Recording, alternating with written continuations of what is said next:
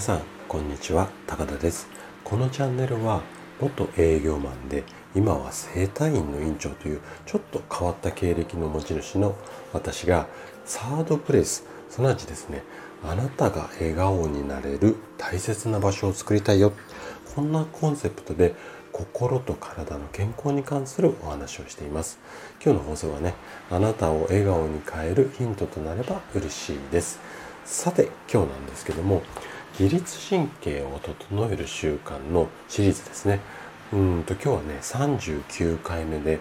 八方美人と得意。こんな話をしていきたいなというふうに思っています。で毎日のちょっとした習慣を意識するだけで自律神経が整いやすくなって心と体が元気になります。今日のね2つさっきお話ししたえー、八方美人と得意。こんな話なんですけども具体的にはね1つ目の八方美人について八方美人はストレスを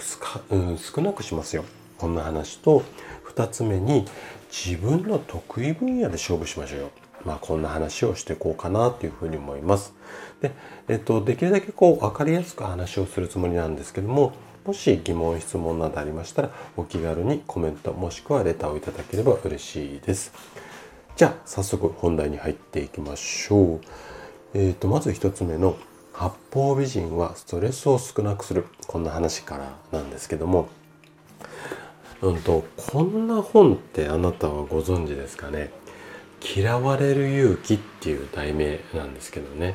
あのー、かなりベストセラービジネス書っていうのかな？哲学書っていうカテゴリーなのかな？結構あのベストセラー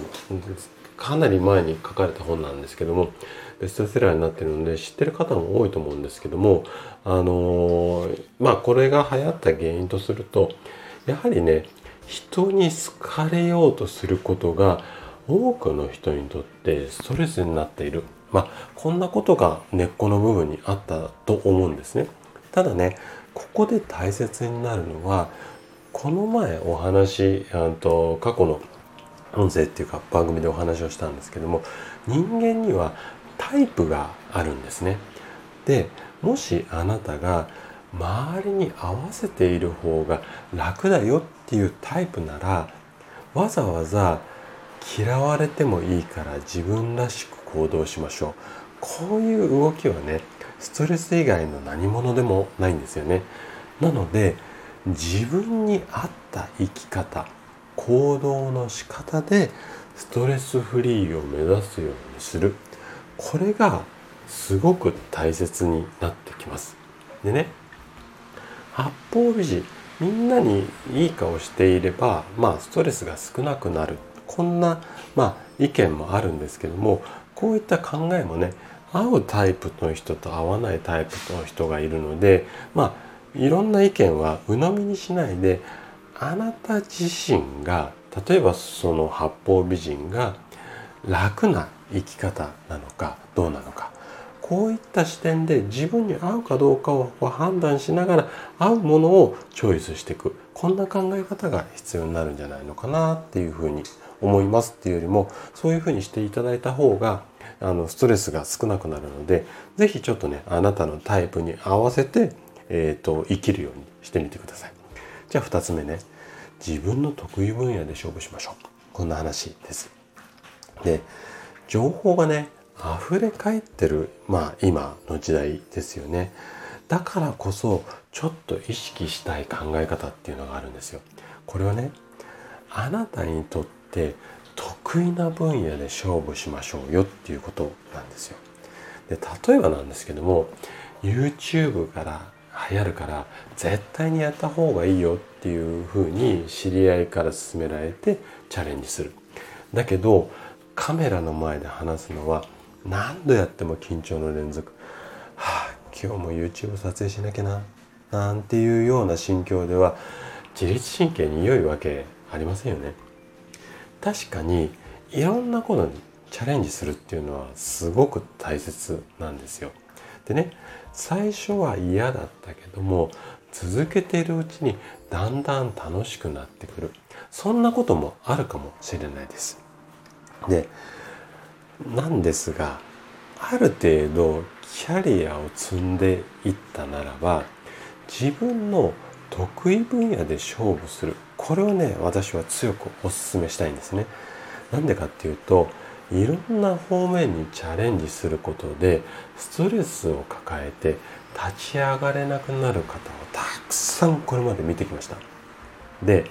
そのストレスを乗り越えて大成功できればいいんですけども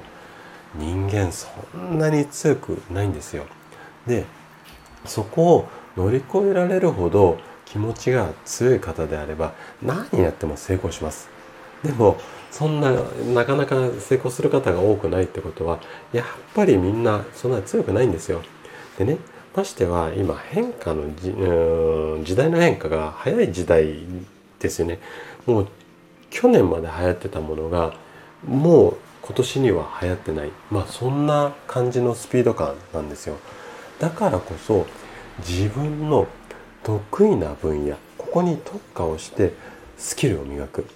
こんな考え方でコツコツコツコツやっていく方がストレスフリーと安定した自律神経が手に入れられるので是非ね自分に合ったスタイルを長く続けてその分野で勝ち上がる。こんなうんと働き方っていうか生き方っていうかビジネスマインド。この辺りを持っていただけるといいかなというふうに思います。はい。ということで今回は八方美人と得意こんな話をさせていただきました。